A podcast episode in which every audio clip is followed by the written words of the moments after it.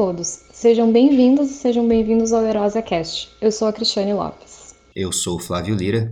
Eu sou o Alexander Kubiak. Eu sou o Felipe Oliveira. Eu sou o Gabriel Mota. E hoje a gente vai falar do conflito de Nagorno-Karabakh, para entender um pouco melhor como é que surgiu e se desenvolveu esse que é um dos grandes embates armados da região da Eurásia entre Armênia e Azerbaijão.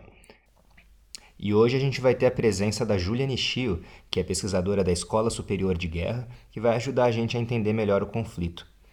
E antes da gente discutir com a Júlia as razões do conflito, as dinâmicas que levaram a que ele escalasse da maneira como escalou, a gente vai primeiro fazer uma apresentação de vários elementos importantes que ajudam a gente a entender melhor como que se deu esse estado entre Armênia e Azerbaijão na região do Cáucaso. Quais que são os atores envolvidos, como que funciona a política e a defesa nesses países, quais que são os interesses envolvidos na região do Cáucaso, em especial em Nagorno-Karabakh, então, cada um dos pesquisadores e das pesquisadoras do GESEU vai dar uma apresentação introdutória aqui sobre características importantes da região, para que a gente entenda bem como que funcionam alguns pontos políticos ou alguns movimentos geopolíticos importantes naquela área do globo e logo em seguida a gente vai então conversar um pouco melhor com a Júlia sobre o que está acontecendo na região. Olá, meu nome é Alexander e eu vou explicar um pouco sobre o contexto histórico e político do Azerbaijão. A região onde se localiza o, atualmente o país é desde a Idade da Pedra que tem indício de ser ocupada.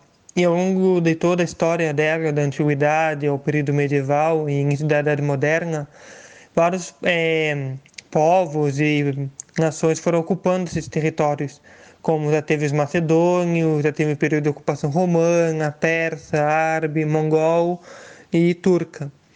E desses aí, os turcos talvez tenham sido os mais importantes na questão de deixar um legado cultural histórico, já que até hoje tem fortes laços entre as duas populações, entre o país é, da Turquia e entre o Azerbaijão. Mas, por outro lado, né, também tem bastantes elementos do Irã no país é, até porque a maior parte da população, que é a população do país, é a maioria muçulmana, sendo que a maioria dessa população muçulmana é da vertente xiita, né? que é próximo, é, que é a mesma do Irã, é, e não sunita, que é, que é a corrente majoritária na Turquia. Isso se deve ao passado do, do território que foi local de disputa entre a Turquia e o Império Persa na época tanto que a maior parte da população que fala a língua azeri, que é a etnia principal no Azerbaijão, na verdade não se encontram no próprio país. É, cerca de 10 milhões deles estão no Azerbaijão, mas 15 milhões estão ainda no Irã. Então é uma situação até bem estranha. Uma etnia onde ela é a maioria do Azerbaijão, essa etnia que predomina, mas em números totais tem mais deles no Irã mais de povo dessa etnia do que um Azerbaijão. Mas isso se deve porque durante séculos é, esse território foi parte do Império Persa. E só depois de uma série de conflitos no século XIX, no início, foi que o território foi por fim conquistado pelo Império Russo. Em 1828, aliás, é quando é feito o tratado, né, e, a, e o Império Persa, enfim, meio que acaba reconhecendo assim né, que esse território passou a ser do Império Russo. E, e aí quando os russos tomam esse território do Cáucaso, eles tomam, conseguem anexar o que seria atualmente a Armênia, a Geórgia e o Azerbaijão. Esse território do Cáucaso então fez parte do Império Russo até ele se desfazer em 1918, né, com o final da Primeira Guerra Mundial e com a Revolução Socialista. E acaba que esse território então se declara independente e se transforma na República Democrática Federativa Transcaucasiana, isso em fevereiro de 1918, e que foi uma tentativa de formar então uma, um país assim, é um estado que seria formado pelo que atualmente é o Azerbaijão, Geórgia e Armênia. Mas devido a tantos conflitos internos, principalmente entre os armênios e a população de Azerbaijão, e também devido a problemas externos como um ataque da invasão da Turquia e também aos conflitos que ocorriam ao norte, né, na Rússia, na guerra civil que estava ocorrendo, acabou que hum, houve muita estabilidade, essa tentativa de uma república federativa não dá certo. Em maio, então, a Azerbaijão passa a ser um estado independente, né? meio que pela primeira vez na sua história. Mas isso durou pouco tempo, já que em dois anos ele acabou sendo invadido pelo Exército Vermelho e incorporado à União Soviética. E sendo que nesse período de 1918 a 1920 houve bastante conflito de instabilidade política, né? Em parte devido aos próprios conflitos étnicos que haviam, mas também a própria ameaça, assim, tanto do Exército Vermelho ao norte quanto da Turquia. Com a invasão do Exército Vermelho na região do Cáucaso, né, se transformou então esse território na República Socialista Soviética Transcaucasiana, que envolveu os territórios da atual Geórgia, Armênia e Azerbaijão, até que então se dividiram novamente em 1936 e o Azerbaijão virou uma república soviética, assim, separado da Armênia e da Geórgia. E esse conflito entre os dois povos, da Armênia e da Azerbaijão, é, havia desde esse período, tanto que a Armênia já tinha reivindicado o território de Karabakh, mas no final Stalin decidiu confirmar o território como do Azerbaijão, mesmo que a maioria da população já fosse armênia. E posso considerar que o Azerbaijão, diferente de outros territórios é, durante o período soviético, ele teve um grande desenvolvimento econômico. Até porque ele era um local bastante estratégico para a economia da União Soviética, visto ali ser um território que era fonte de gás natural e também de petróleo. O Azerbaijão então fez parte da União Soviética durante toda a Guerra Fria e só se tornou, declarou a própria soberania em setembro de 1989, no mesmo período da maioria das repúblicas soviéticas, naquele período de dissolução da fim da União Soviética. E a independência dele ele é, proclamou em 30 de agosto de 1991 mas só em 95 foi aprovada a Constituição do país, a primeira Constituição nacional. Até então eles usavam a Constituição soviética.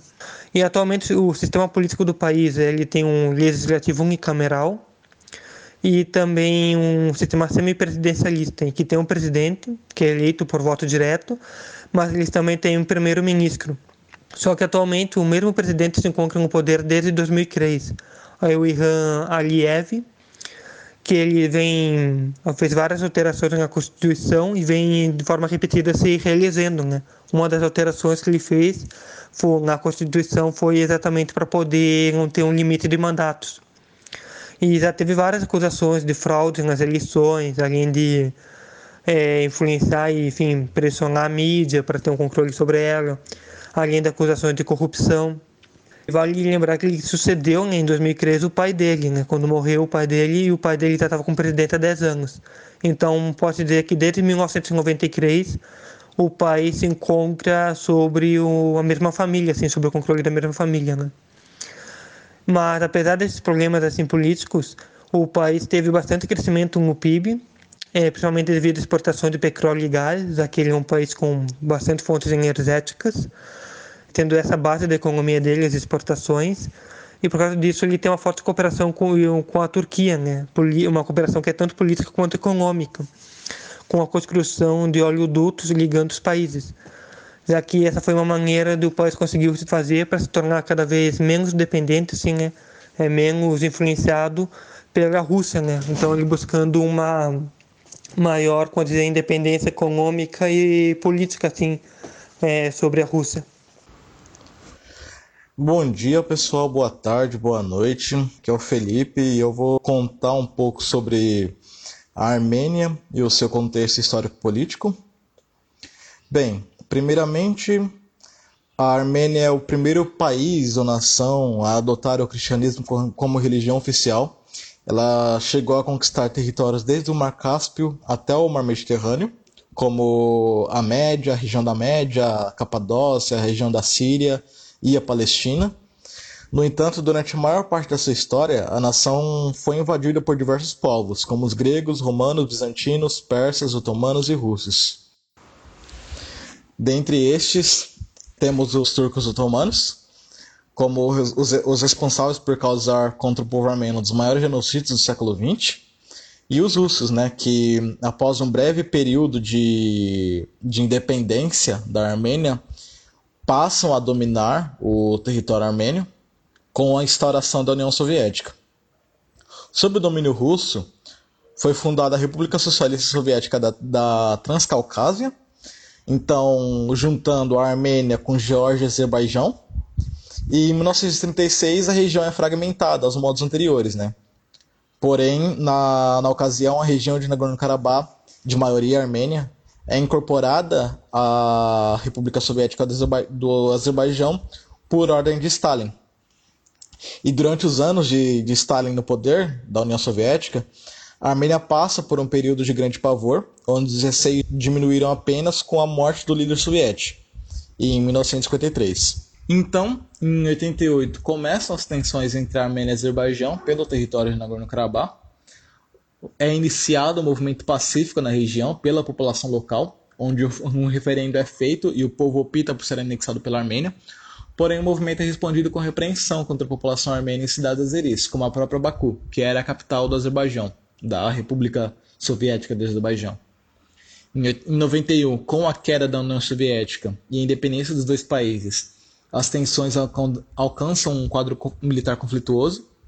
Em Nagorno-Karabakh, nas regiões controladas por armênios, a população azeris acaba por ser expulsa de suas casas.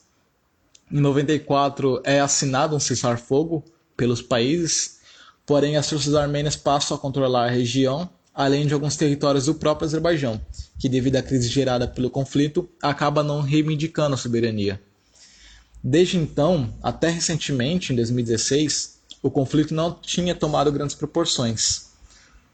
Como mencionado anteriormente, né, em 2016 ocorrem novas tensões.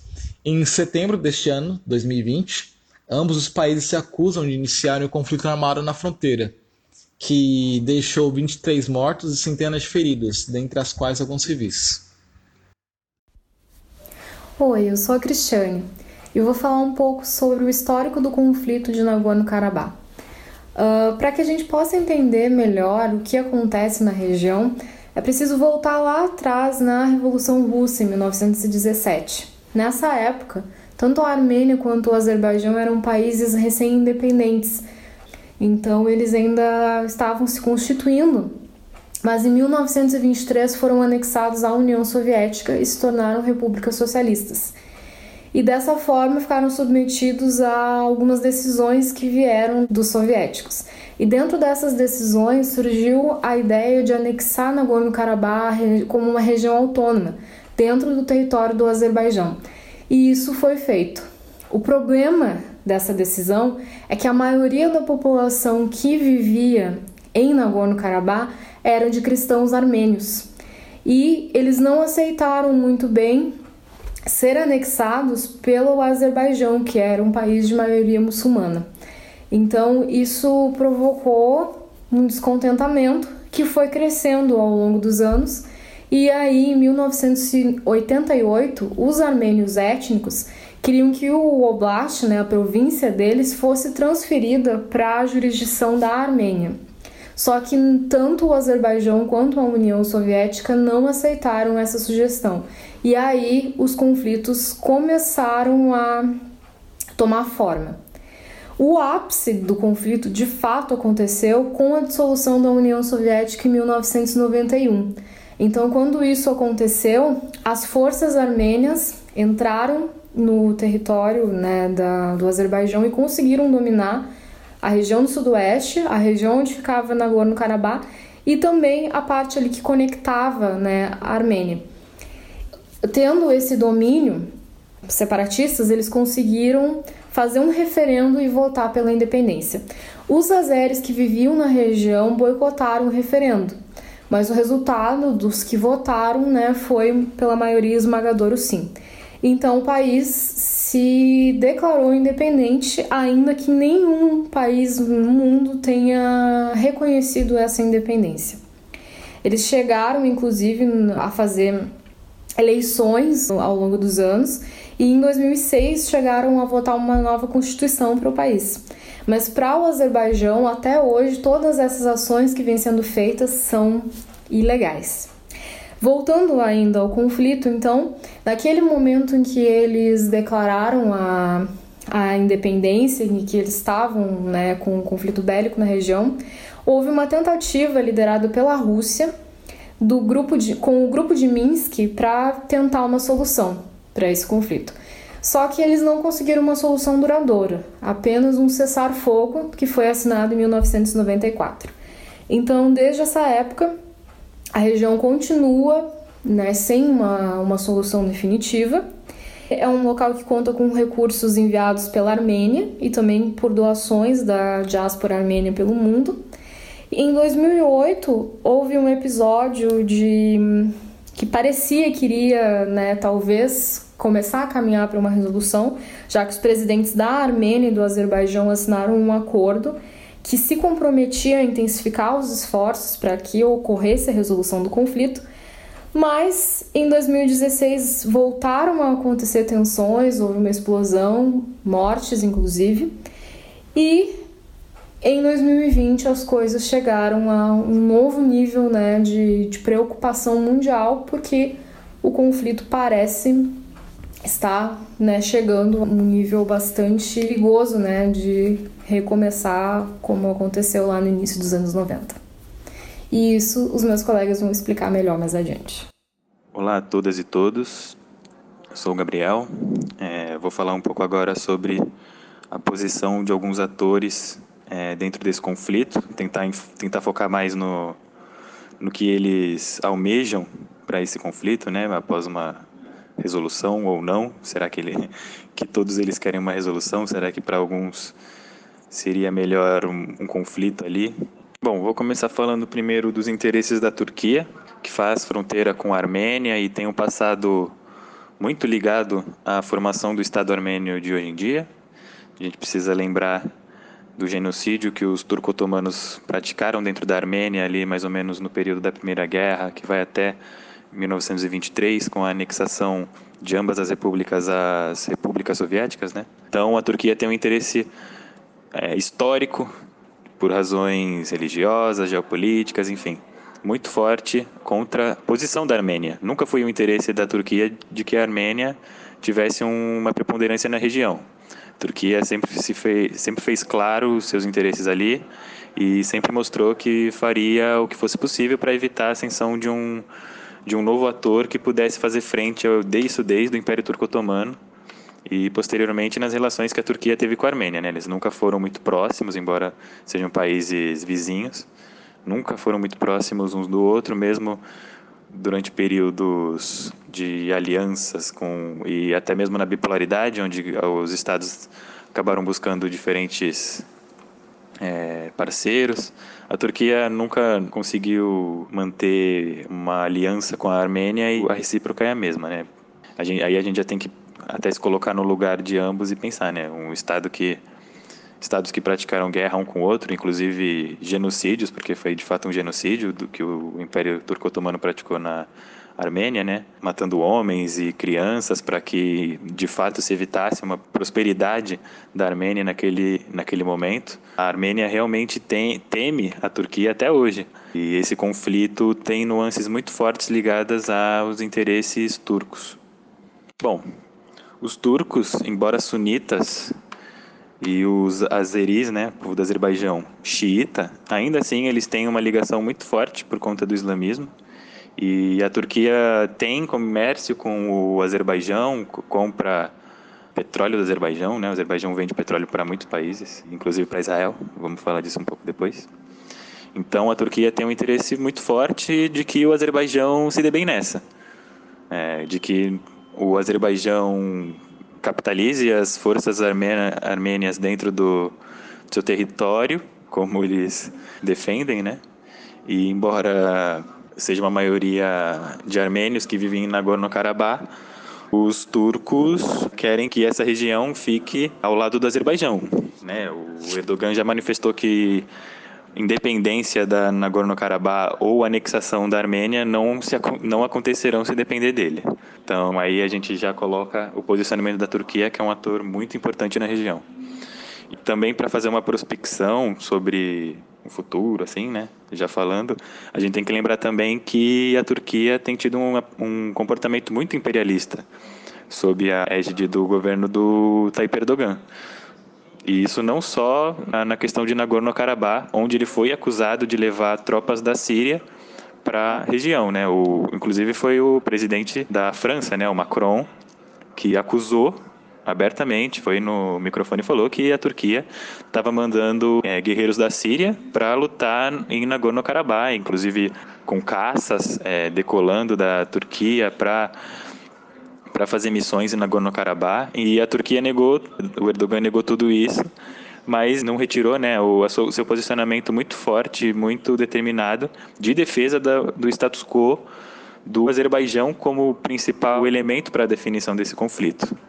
Né, ele já manifestou que não importa a maioria armênia e tal, armênia e tal na região, é, essa região para os turcos deve ficar dentro do Azerbaijão. E aí eu já puxo para o posicionamento de Israel, Israel historicamente vende armas para o Azerbaijão, não é, não começou esse ano nem ano passado. Esse intercâmbio de tecnologia, né? O Azerbaijão compra muita coisa de Israel em troca de petróleo. Israel compra muito petróleo do Azerbaijão. É, a gente tem que lembrar que não, não são muitos estados que na região estavam dispostos a vender petróleo para Israel e o Azerbaijão foi um dos um dos primeiros, não, não sei se reconhecer Israel, mas no mínimo aceitar fazer comércio com esse país, né? E o Azerbaijão com, comprou muitas armas de Israel, assim, né? Houve um, um acentuamento nessa compra de armas do Azerbaijão é, de Israel. Uma semana antes do conflito, chegaram muitos cargueiros israelenses é, em Baku, né? E esse posicionamento foi muito criticado e muito lembrado dentro dos noticiários, né? A gente viu muitos lugares falando, olha, eu pelo menos vi muitos lugares é, as pessoas citando de que momentos antes do conflito acontecer, Israel estava mandando muita arma para o Azerbaijão. Não sei se mandando de graça, se vendendo, enfim, a gente não sabe a negociação em si, né, como se deu de fato, mas é, o fato é que Israel mandou muita arma semanas antes, pro, dias antes, inclusive, pro, do, do dia 1 de outubro, ali 30 de setembro, 1 de outubro, 1 é, de outubro, que foi quando o conflito desencadeou, né? A guerra desencadeou. E aí, com, com esse papel da Turquia e, da, e de Israel em apoio ao Azerbaijão, a gente já vê um, uma rara aliança entre Erdogan e Netanyahu. Embora o Netanyahu mantenha um discurso de multilateralidade, de que o conflito tem que ser resolvido nas câmeras multilaterais, o, ele está vendendo muita arma para o Azerbaijão e ele compra muito petróleo do Azerbaijão. Então, para ele, é claro que é interessante que o Azerbaijão saia forte dessa, desse conflito. E é muito louco ver essa aliança entre Erdogan e Netanyahu, porque é, é realmente muito muito surpreendente como eles têm os interesses muito claramente definidos e embora sejam rivais, né, no, na região, ainda assim eles têm interesses muito definidos e que entram em conflito, né? Porque se você provavelmente se a gente fosse tivesse a oportunidade de perguntar a ambos sobre sobre essa questão, né? Nenhum deles ia admitir uma aliança nem de Israel com Turquia nem de Turquia com Israel. Já mostra como é delicado esse conflito, né? Essa região, no caso, a disputa geopolítica porque são atores que têm interesses convergentes, porém são rivais ferrenhos. A gente já cai numa. já começa a querer trazer outros atores, porque tentar traçar um destino a partir desses dois atores já é muito difícil. Haja visto que nenhum, nenhum dos dois ia querer que o outro saísse fortalecido, nem Israel, nem Turquia. Mas o fato é que tanto Israel como a Turquia têm uma posição é, pivô dentro do Azerbaijão. A Israel tem uma inteligência muito forte no Azerbaijão, utiliza o Azerbaijão como área pivô para tentar para adentrar, no caso, o, dentro do Irã, né? O Azerbaijão faz fronteira com o Irã, é muito mais fácil você imaginar que, é, que Israel vai, né, vai entrar com inteligência pelo Azerbaijão do que pela Síria, por exemplo, que é um estado que faz fronteira com tanto com o Irã como com Israel. Então, o Azerbaijão é realmente importante para para Israel. Bom, e aí a gente chega então ao outro ator que eu quero falar agora nessa posição mais regional, que é o Irã. O Irã defendeu junto com a Rússia definições multilaterais. Para o Irã, eu não acredito que seja melhor um fortalecimento do Azerbaijão, porque o Irã tem conhecimento do, da aliança do Azerbaijão com Israel e a última coisa que o Irã quer é que Israel se torne um ator ainda mais forte na região caso a, o Azerbaijão saia fortalecido desse conflito, porque se o Azerbaijão dominar mais aquele território, vai, vai ser mais um, um ator muito forte contra o Irã e que faz fronteira com o Irã. Então a gente imaginem só, o Israel mandando armas para o Azerbaijão, que, é um país que faz fronteira com o Irã, né, com o norte do Irã, com essa agenda geopolítica de desestabilizar os países islâmicos na região, que Israel mostra isso desde seu nascimento, né, é óbvio isso, não tem como negar. Eu acredito que para o Irã seria melhor melhor que a Armênia saísse vitoriosa do conflito, ou seja, que Nagorno-Karabakh passasse por um processo de independência, né, ou reconhecimento da independência que outrora haveria ocorrido,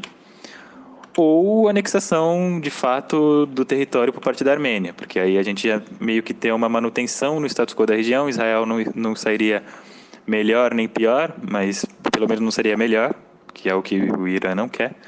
E o Irã manteria um provavelmente um posicionamento mais mais próximo da Armênia, né? Na verdade, o Irã é um, é um país que defende o, os reparos, inclusive, do, da questão entre Turquia e Armênia, embora o Irã tenha uma certa ligação com a Turquia por questões de religião e também, é, principalmente, a questão de aliança contra Israel.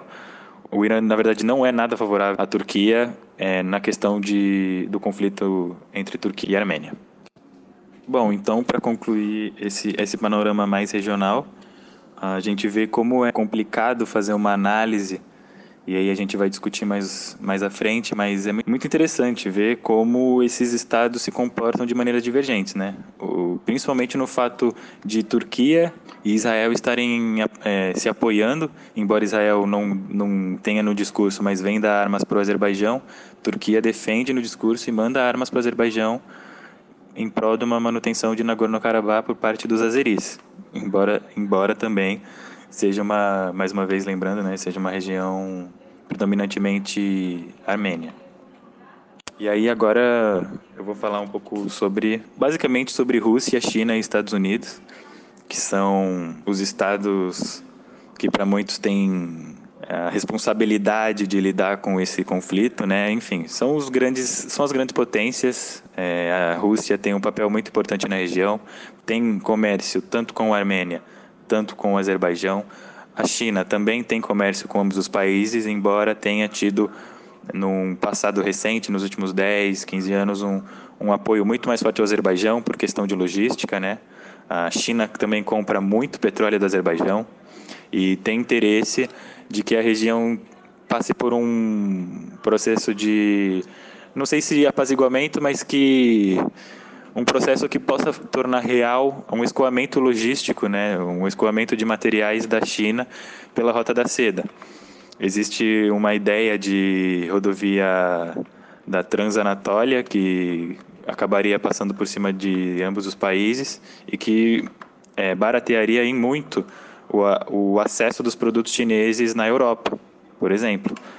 É, esse é um dos grandes interesses da China nesse, nesse conflito. É, Para a China, na verdade, não é interessante que a guerra aconteça, porque guerra na região acaba interferindo no comércio da China, que passa por ali. Então, os chineses, embora tenham adotado um discurso neutro, eles assistem muito de perto o que acontece, porque geopoliticamente é muito importante para a China que aquela região não seja conflituosa, embora seja um pouco difícil a gente vislumbrar isso hoje. Daí tem o papel da Rússia, né? A Rússia, na verdade, tem, aqui, tem o passado soviético, em que apoiava tanto a Armênia como a Azerbaijão, embora fosse um apoio muito mais direto e diretivo, né? A, na verdade, a Armênia e a Azerbaijão eram repúblicas soviéticas e aí diretrizes da União Soviética acabavam transbordando para essas repúblicas. A Rússia, na verdade, sempre, sempre teve um apoio é, forte a ambos os países, mesmo com a queda do, do regime soviético. E o Putin tem defendido, junto principalmente com o Irã, tem também tido ele conversas muito próximas com o Erdogan, que é um cara que ele também mantém muito próximo. Não sei se inimigos ou amigos, mas o fato é que é um ator importante e eles se mantêm próximos por questão de inteligência e geopolítica, né? Então a Rússia é, tem esse interesse de, de apaziguamento também, porque um problema a mais para eles, embora meio que, que muitos pensem, ah, mas para a Rússia não importa muito esse conflito, porque se algo der errado ali, a Rússia vai ter um, um, poder de ação muito mais forte do que todos esses outros atores, se a gente pensar em questão militar real, né, em potencialidade real militar. Mas a verdade é que a Rússia não, não tem interesse nesse conflito, que esse conflito aconteça, ou seja, não tem um lado. Porque, na verdade, o que a Rússia não quer na região é, de fato, uma ascensão dos, dos grupos terroristas, não quer também que, o, que a Turquia se levante como uma potência regional, muito menos ainda de que Israel aumente seu poderio na região. Ao meu ver, o principal aliado da Rússia na região hoje é o Irã, né? O, se a gente for pensar em alguns problemas que a Rússia tem com a Turquia, esses problemas não, não se valem para o Irã, né? Ah, na verdade, a Rússia, tanto a Rússia como a China, apoiam muito, muito fortemente o posicionamento do Irã na região, de, de defesa do status quo islâmico. E, claro, nenhum deles quer que um grande ator nasça na região. Então, eles querem que, a, que o status quo regional se mantenha num apaziguamento, para que possa acontecer o intercâmbio de materiais, enfim, né, comércio e tal, sem que atrapalhar a proeminência do, da China e, e principalmente da Rússia, no caso, nesse terreno tão turbulento, né? E aí então outro ator que para mim vai estar tá muito mais ligado ao interesse israelense do que qualquer outro interesse possível são os Estados Unidos, né? Os Estados Unidos é, uma, é o principal aliado de Israel. Para os Estados Unidos, acredito que também seria interessante um conflito que, que desequilibrasse o, o equilíbrio de poder na região, né? algo que afetasse tanto o Irã, como Turquia, como Armênia, como Azerbaijão. Seria um interesse seria perfeito para tanto para Israel como Estados Unidos, né? Seria ótimo para as investidas deles na Jordânia, seria ótimo para uma possível investida até por questão eleitoral, de repente tomar para si o, a região.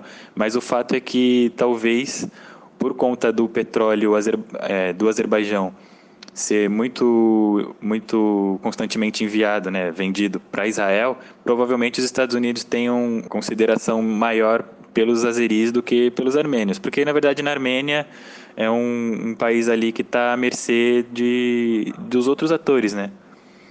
Ah, claro que o Azerbaijão também, e aí a gente já pode lembrar da, da deficiência do Azerbaijão em defesa, tanto que eles têm que vender o seu petróleo para diversos outros atores e comprar armas, mas o fato é que o Azerbaijão acaba tendo um, a, mais aliados, né, muito, é, evidentemente, muito mais aliados do que a Armênia. A Armênia está ali lutando com o que pode, e, o, a, no meu ver, o principal é, ator que, que apoia a, Armênia por conta de defender uma paz na região e tal, seria o Irã que é o país que sabe que aquele não é o principal conflito regional e que ambos os países estão sendo alvos de política externa de outros países, né?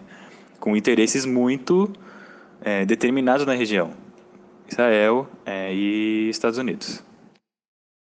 A gente ouviu então um resumo aqui de vários pontos do que compõe, o que levou ao conflito de Nagorno-Karabakh, e agora a ideia é a gente tentar entender de maneira geral por que que a situação é tão difícil de se resolver, e embora a gente tenha tido a assinatura de um acordo de paz agora, será que esse acordo de paz ele é duradouro? Será que pelas características históricas do conflito a gente tem realmente uma segurança de que ele não vai voltar a acontecer? Será que a gente consegue já identificar quem que são ganhadores e perdedores nesse ressurgimento do conflito que a gente verificou nesse ano? O que, que vocês acham disso? Eu queria primeiro perguntar para a Júlia. Júlia, você já tendo estudado um pouco esse conflito, né, e pensando nas dinâmicas de segurança que a gente verifica naquela região, que ideia geral você faz do conflito e como que você vê agora a região do acordo que acabou de ser assinado? Bom, primeiramente, obrigada aí pela, pelo convite, Flávio, e eu também olá a todos os ouvintes do EurosaCast. É, meu nome é Juliane Chi, eu sou agora mestranda em Segurança Internacional e Defesa pela Escola Superior de Guerra e venho aí estudando a questão do Nagorno-Karabakh desde 2016/2017. Bom, Flávio, é, em relação à sua pergunta, o que eu analiso agora é que uma, eu acho que vai ser assim bem provável que você tenha você tenha esse acordo de paz, mas que ele seja duradouro, porque o que você tem agora, né, são diversos lados que estão insatisfeitos, principalmente o lado da Armênia. E, inclusive, né, agora com, com essa assinatura desse acordo mediado pelo, pela Rússia, há muitas possibilidades que o primeiro-ministro armênio, né, o Nikol Panishan, Panishan ele não, não se sabe né, muito bem sobre o futuro dele, mas o que eu tenho analisado aí é essa insatisfação maior da população armênia, que inclusive, né, mais recentemente, eles têm até utilizado uma tática bem conhecida, né, já do, principalmente dos russos e soviéticos, que é da terra arrasada, né, já que eles estão tendo que realizar esse deslocamento é, novamente para a Armênia,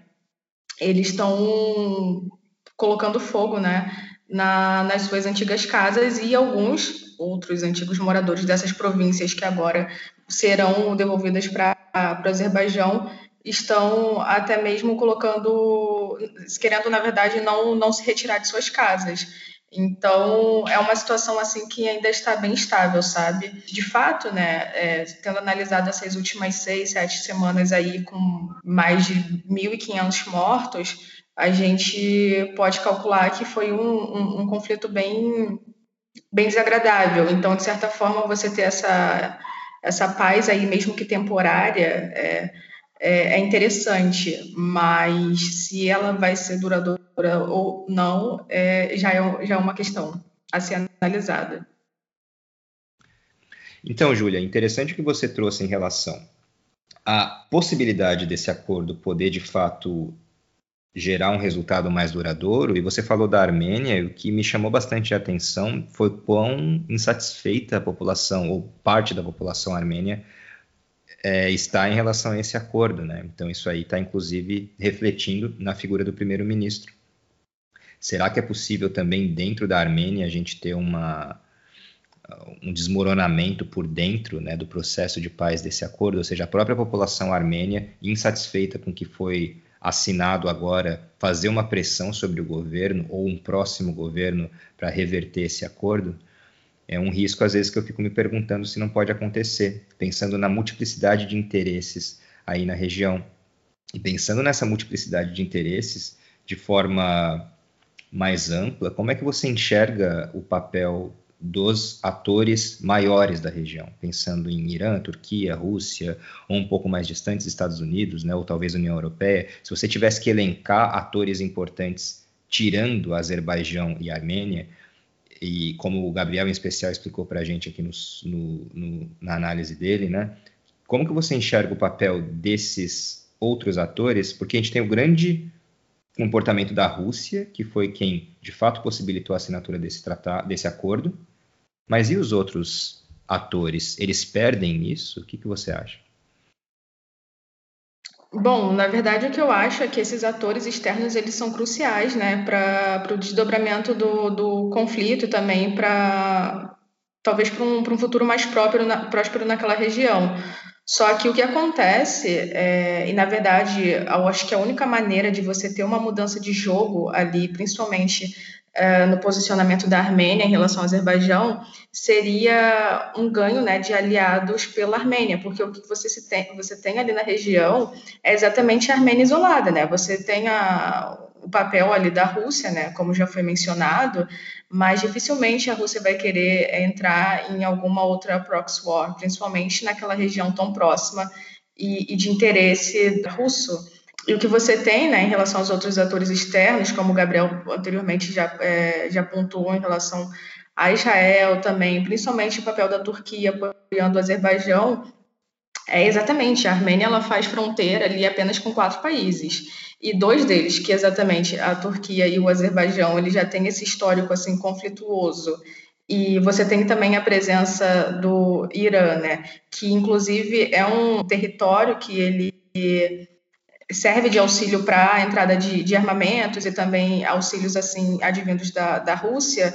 E você tem a Geórgia também, que é um país que historicamente não possui assim boas relações com a Armênia. Então, o que acontece é que a Armênia acaba estando ali naquela região bem isolada. E eu acho que o posicionamento, assim, né, a virada é, desse lado armênio ocorreria apenas através de uma aliança vinda provavelmente do Ocidente. Agora, quem tem se posicionado, inclusive, é a França em apoio à Armênia, mas também que eu, no caso, duvido muito que vai ter grandes é, reviravoltas, sabe? Então, o próprio Azerbaijão mesmo, ele acusa bastante o grupo de Minsk, né? Mediado aí também pela Rússia, de ser muito pró-Armênia, mas o que você tem é que o Ocidente, se eles podem né, apoiar esse papel e esse interesse da Armênia ali no, no Nagorno-Karabakh, mas é que dificilmente eles vão ter um posicionamento mais assertivo,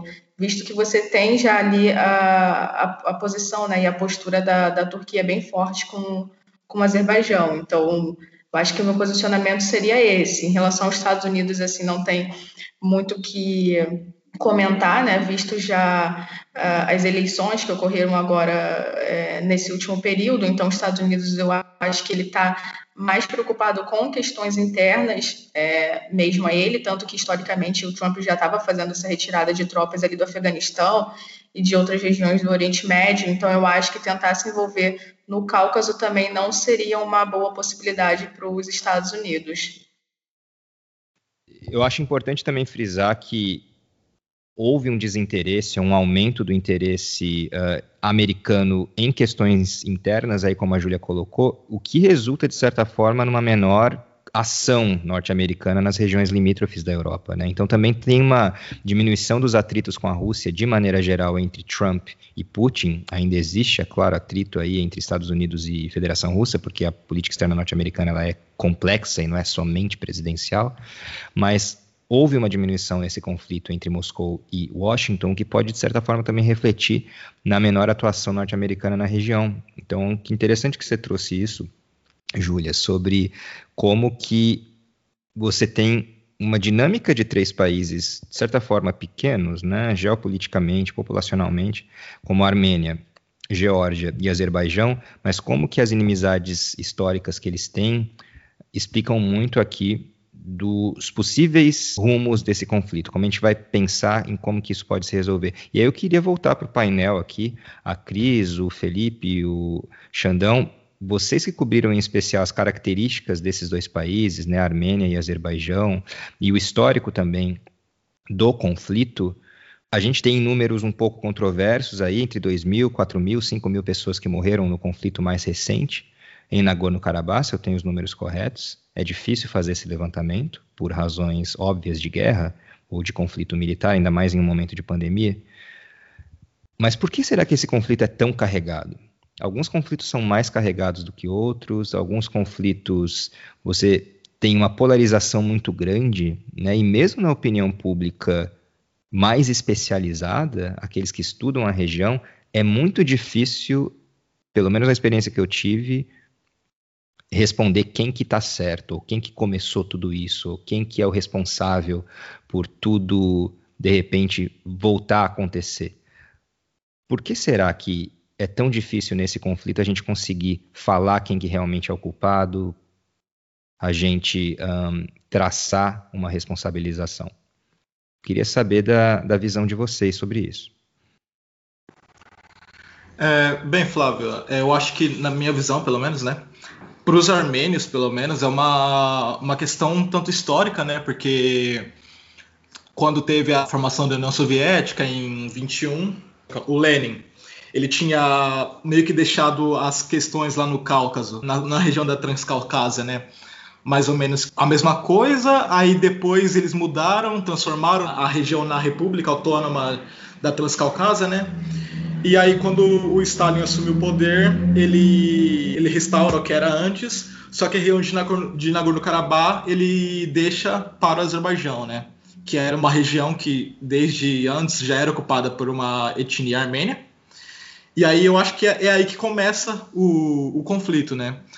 Aí com a dissolução da União Soviética em 89, você tem a Armênia meio que reivindicando o território até chegar na guerra do Cáucaso, né, ou da libertação de Artsakh, como os armênios chamam. Pelo menos eu acho que é assim que os armênios veem, né?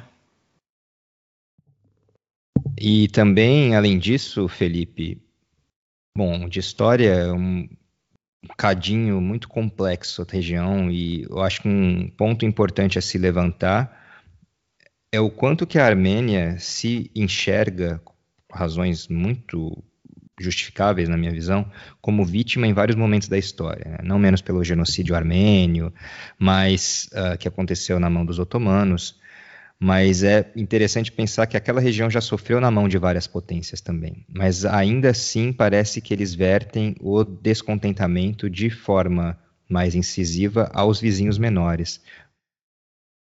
Não, sobre a origem do conflito, na verdade, vem antes mesmo da União Soviética, né? Por causa que dá para dizer que tipo as raízes assim do um descontentamento, né? Tem um conflito assim, um ódio que foi surgindo entre os dois povos, já tem origem lá no Império Russo, né? Que os dois ficaram sobre o domínio russo, né? Ainda antes mesmo da União Soviética. Os armênios, né, eles são cristãos, né? E o pessoal, o povo da Azerbaijão é maioria muçulmana durante o período em que ficaram sob o governo lá dos imperadores russos, né, muitos cargos administrativos ficavam ou sob controle russo ou mesmo para armênios, né, mesmo no território do Azerbaijão.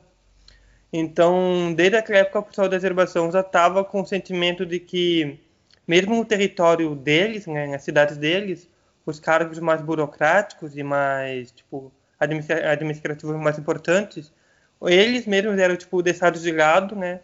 E vinham ou então enviados da Rússia, né? Ou então mesmo da Armênia, né? E então, porque já tinha esse preconceito assim, né?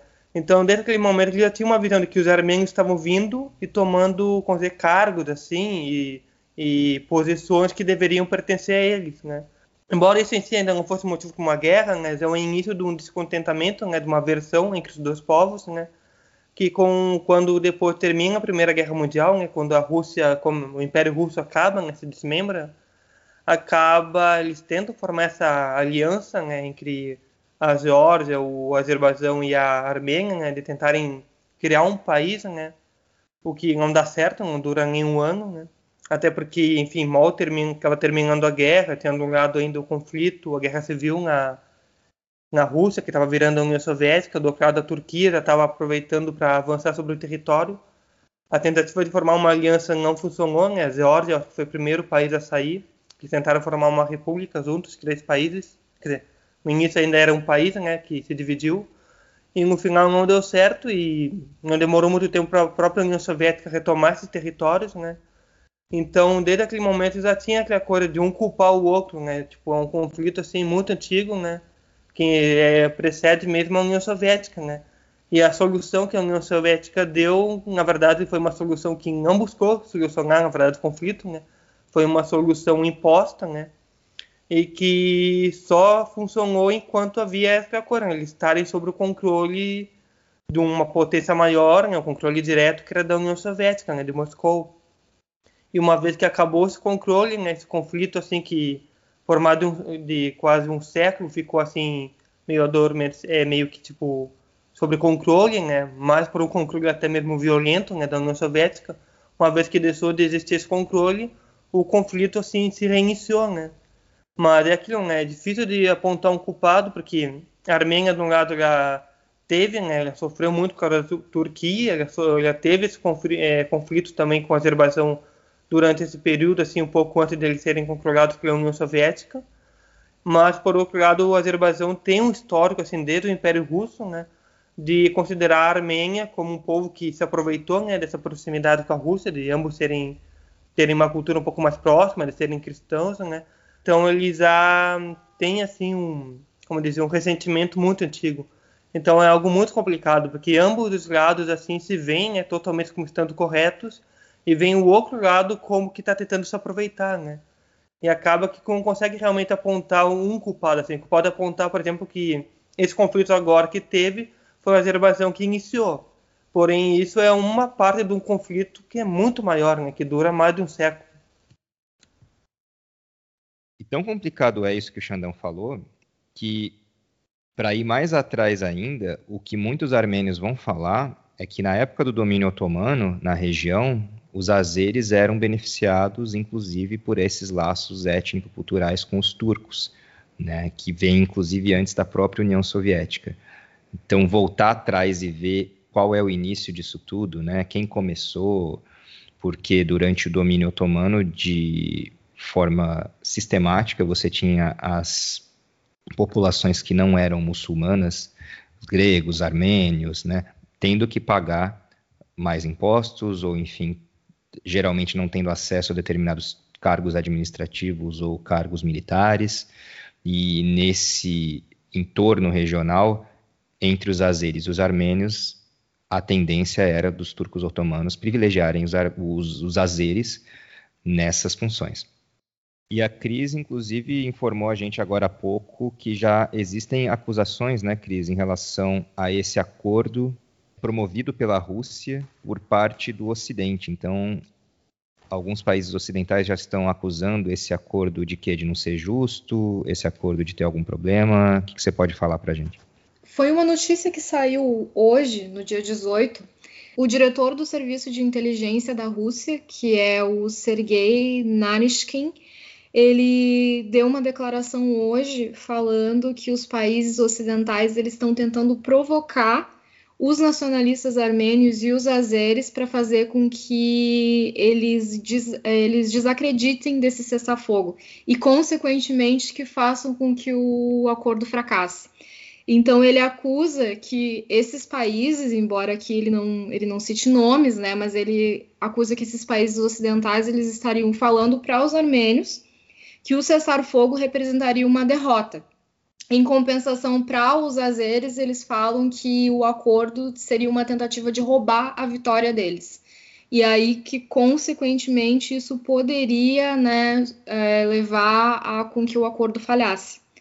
Ele comenta que os Estados Unidos e a União Europeia estão tentando colocar os países um contra o outro para que o acordo não dê certo e aí que a balança de poder da região seja desmantelada.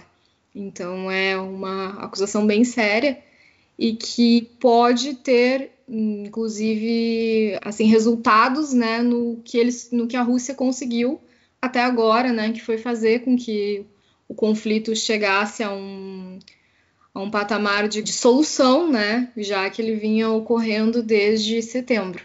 Então agora nós temos esse novo elemento aí que pode ser real ou não, né?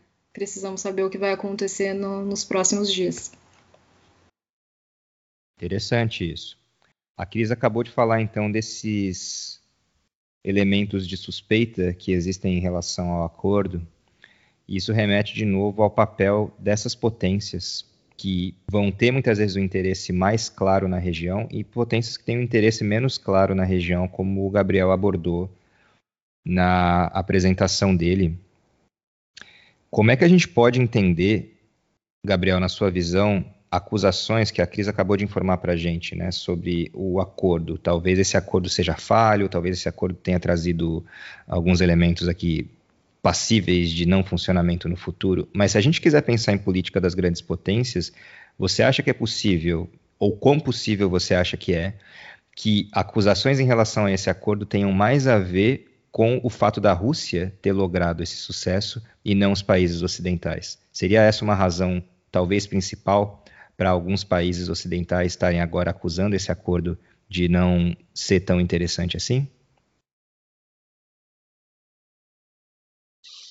Bom, então, é, Flávio, eu vejo, assim, eu tenho uma visão bastante pragmática do que do que a Rússia opera ali, né? Eu, desde que eu comecei a acompanhar o conflito, a gente vê que o que os interesses das potências, como eu falei, são muito claros, mas que para os atores em si, né, de fato, tanto para os azeres como para os armênios, o que resta a eles é torcer para que a Rússia, sim, interfira ao, ao que eles desejam, né? E o que eles desejam nunca vai ser, nunca vai ser bom para os lados. É um fato. Acho que a partir do momento também em que algum, alguns outros líderes, como por exemplo o Erdogan na Turquia, começa a investir de fato na guerra. Ontem o parlamento turco aprovou o envio de tropas turcas para para a região do Azerbaijão para a defesa do, dos interesses do Azerbaijão. Então, acho que para o Ocidente é, também fica muito fácil apontar esses caras, né, tanto Putin como Erdogan, e pintar eles como os vilões. Ah, tem gente pobre morrendo, perdendo terra lá, né? E eu digo isso também como um apelo que o Ocidente tem maior aos armênios, acho que por conta deles serem cristãos, principalmente. Acho que o Ocidente acabou comprando um pouco essa essa ideia de que, olha, está tendo um conflito lá, duas repúblicas é, ex-soviéticas, e talvez o Putin não seja o melhor caminho para resolver essa solução, porque talvez o, esses estados já não tenham aspectos que eles tinham há 20, 30, 40 anos atrás. Né? E claro que também é muito conveniente para o Ocidente apresentar o Putin como o cara que tem o poder de resolver, mas que não é o cara ideal para resolver o problema. Acho que um, um, uma forma muito, muito boa da gente ver isso é até como o Putin foi pintado. É, na verdade, né, tem uma banda, né, Sistema Federal, gravou um clipe e o clipe é bastante, bastante forte assim de imagem e no clipe mostram né, os, os armênios sofrendo ali, os soldados armênios. E aí mostram, e aí no clipe vai mostrando um oficial, né, do, com todos o, todos os, todas as parafernálias que um general utiliza na, na sua vestimenta, todos ligados à Rússia, óbvio. E aí o cara coloca um capzinho do, com o símbolo da União Soviética, e aí a imagem que passa no clipe é muito forte, que é assim, olha, tem gente morrendo lá, tá, tá acontecendo esses problemas, tem um interesse subimperialista do, dos turcos e tal, enfim. Só que o destino da, dessas pessoas está na mão de quem de fato pode colocar tropas naquele lugar e falar, vai ficar desse jeito até que vocês consigam competir com a gente. E, de fato, nem os, nem os, os azeris, nem os armênios vão conseguir fazer uma voz forte contra a Rússia. Né? A Rússia enviou diversos combatentes para a região e também enviou muito material bélico para que o status quo do conflito fique nesse que perdeu agora, né? A cidade de Artsakh tomada pelos azeris e como o Cris falou, né, esse, esse sentimento por lado dos armênios de que foram derrotados e o do Azerbaijão o sentimento de que talvez seja um boicote ao que seria o direito digno deles de ter aquela terra. É, então acho que fica muito nisso. A Rússia vai acabar tendo tendo que trabalhar mais ainda para resolver esse conflito porque vai vai dar o que falar assim. Então é interessante, Gabriel, você trazer visões, inclusive, de outros elementos que não somente os da política. Você mencionou o System of a Down, que basicamente é uma banda, bom, é uma banda norte-americana, mas uma banda de armênios norte-americanos com herança armênia. Eles são muito vocais em relação ao conflito de Nagorno-Karabakh, sempre foram. Né? Então, lógico que a comunidade armênia e a comunidade expatriada armênia né, a diáspora armênia carrega uma série de traumas que remontam ao genocídio no começo do século XX, mas agora também com o conflito de Nagorno-Karabakh tem uma dinâmica nova bem legal de se ver, legal no sentido de curiosa, como que esses descendentes de armênios também no mundo se posicionam em relação ao conflito. Inclusive o Brasil é um dos países com maior população descendente de armênios no mundo. Então é bacana também ver qual que é o posicionamento dessas comunidades, porque existe uma certa narrativa aí que é adotada. Júlia, fica à vontade. Bom, complementando só com o que os colegas já mencionaram anteriormente, é que de fato, né, é um, é um conflito aí que já se alastra por décadas e mais décadas. E eu acho que ponto assim central nessa questão desse conflito é exatamente por acabar envolvendo diversos atores, porque a gente pensa em Nagorno-Karabakh como apenas a Armênia ou Azerbaijão, mas de fato você vê que há inúmeros e, e mais inúmeros, né, uh, estados uh, e nações assim envolvidas na, na região e, e, com interesses próprios também, né, e que é o que acaba fazendo o conflito se alastrar por mais tempo.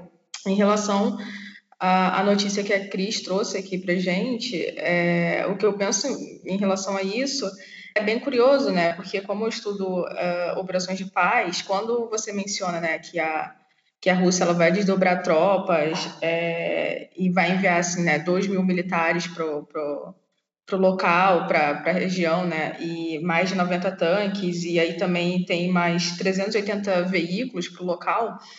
É, você pensa que é bem curioso, porque normalmente uh, quando a gente estuda né, é, operações de paz, e foi o que eu pensei né, nesse momento, foi que o que, e que provavelmente é o porquê do Ocidente estar reclamando é exatamente por ser uma jogada unilateral da Rússia na, naquela região.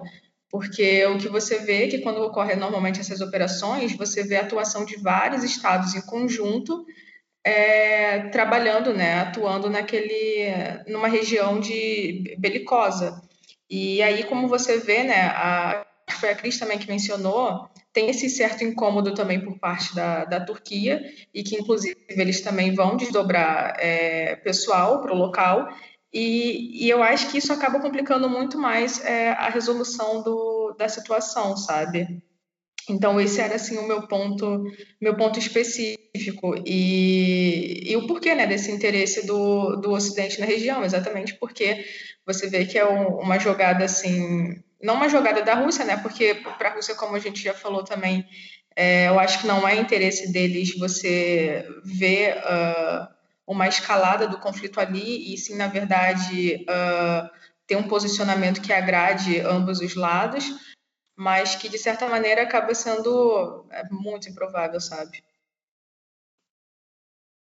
E você enxergaria nesse cômputo realmente a Rússia como uma vencedora até o momento, ela de fato conseguiu se, se promover nesse, nessa região, porque o que eu tenho lido bastante de análises em relação ao conflito, a esse conflito que temporariamente está resolvido ou está em trégua, é que tanto Rússia quanto Turquia, de certa forma, saíram vencedores. E, e é muito importante a gente pensar na natureza da relação entre Turquia e Rússia, que é uma relação bastante complicada, né? Então a gente tem a Rússia de um lado e a Turquia, que é membro da OTAN, que é uma aliança militar basicamente, apesar de algumas particularidades, que foi criada contra Moscou e segue basicamente contra Moscou. Então você tem Turquia como um membro da OTAN, uma aliança militar anti-Rússia, se dando relativamente bem com a Rússia em alguns aspectos, mas nessa região do Cáucaso em específico, você vai ter um jogo de alianças que é bastante complexo. Basicamente, Ankara apoiando o Azerbaijão. E não dá para falar que a Rússia automaticamente apoia a Armênia, embora o maior apoiador, talvez logístico da Armênia, seja de fato a Rússia, mas também a Rússia vende muitos armamentos para os dois lados. Então, minha pergunta seria essa: para a Júlia e para vocês também, aqui, o pessoal, nós do painel, a gente pode ver a Rússia como um grande vencedor temporário, e é isso que está desagradando o Ocidente, como a Júlia falou? Ou será que a Rússia, ou seja, a Rússia tem razão para cantar de galo no momento? E será que a Turquia se enxerga, de certa forma, como um perdedor ou também como um vencedor, dado o estado da situação agora com essa trégua que a gente está verificando? Olha, é, na verdade eu tenho essa tendência a concordar que tanto a Turquia e a Rússia sim estão saindo assim como, como vencedoras, porque se você fizer uma análise também é, no nível mais macro, a Rússia não está presente só na região do Cáucaso, né? E nem a Turquia também. E, e se você analisar, ambos estão ali também na região do Oriente Médio, na Síria.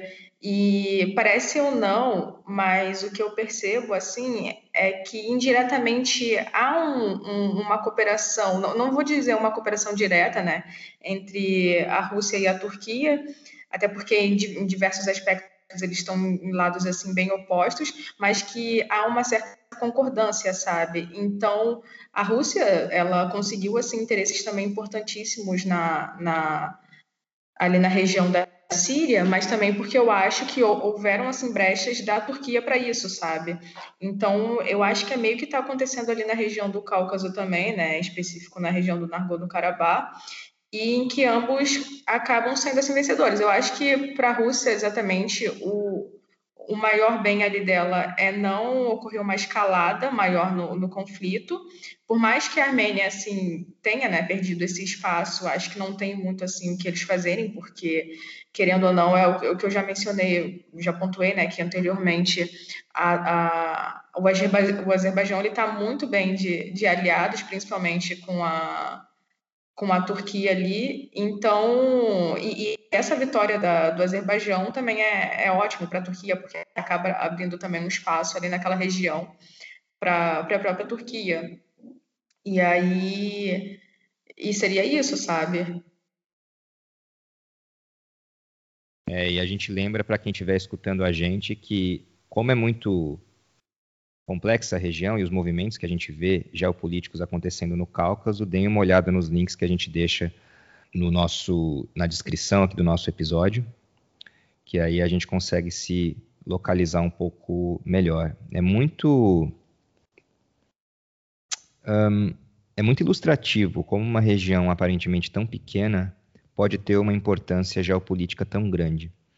E na verdade você vai ter isso devido justamente ao cruzamento, essa encruzilhada de interesses de grandes potências. As potências elas podem ser regionais, elas podem ser globais, mas é muito bom também para entender de forma mais completa o que está acontecendo, pensar como os outros atores que outrora estavam envolvidos na região e no conflito de maneira um pouco mais assertiva agora não estão mais. Estados Unidos menos, a União Europeia, de certa forma, sim, mas no contexto da pandemia também não tem tomado posicionamentos de monta do ponto de vista de intervenção, e talvez essas lacunas que foram deixadas pelas grandes potências que não estão operando no Cáucaso foi justamente o que possibilitou que Turquia e Rússia pudessem ganhar mais terreno e mais poder temporário, não sabemos ainda, conforme a Júlia explicitou muito bem.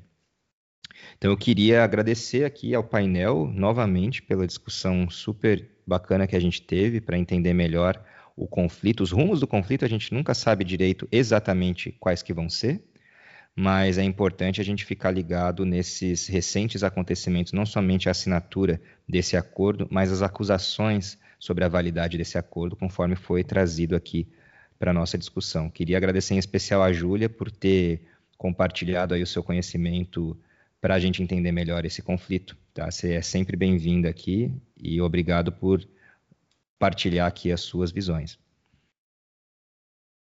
Na verdade, sou eu que agradeço aqui e já deixo um abraço ao pessoal e muito obrigada mesmo pelo, pelo convite. Em especial ao Flávio também, tá? Então nós esperamos que vocês tenham gostado da discussão que nós tivemos sobre Nagorno-Karabakh.